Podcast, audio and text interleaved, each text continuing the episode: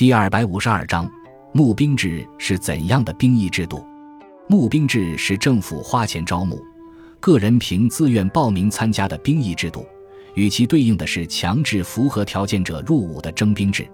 募兵制早在春秋时期就已经出现，当时的名将吴起便组织过一支最早的招募部队，叫做五卒。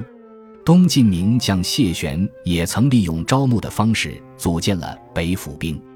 唐中期，府兵制长时期运作后，开始出现弊端，许多人不愿当兵，于是朝廷准许地方武将募兵。自唐之后，五代以及宋代，募兵制基本上完全取代原来的征兵制。宋代因招募大量士兵，且没有退休制度，要终身发饷，故军费开支庞大。给财政造成极大的压力。元明清时期，募兵制只是作为一种征兵制的补充而已。相比于征兵制，募兵制的优点是使军人职业化，军队战斗力往往比较强。例如，明代抗倭名将戚继光募兵所建的戚家军，于大猷募兵所建的于家军，都堪称劲旅。但募兵制也存在一定弊端。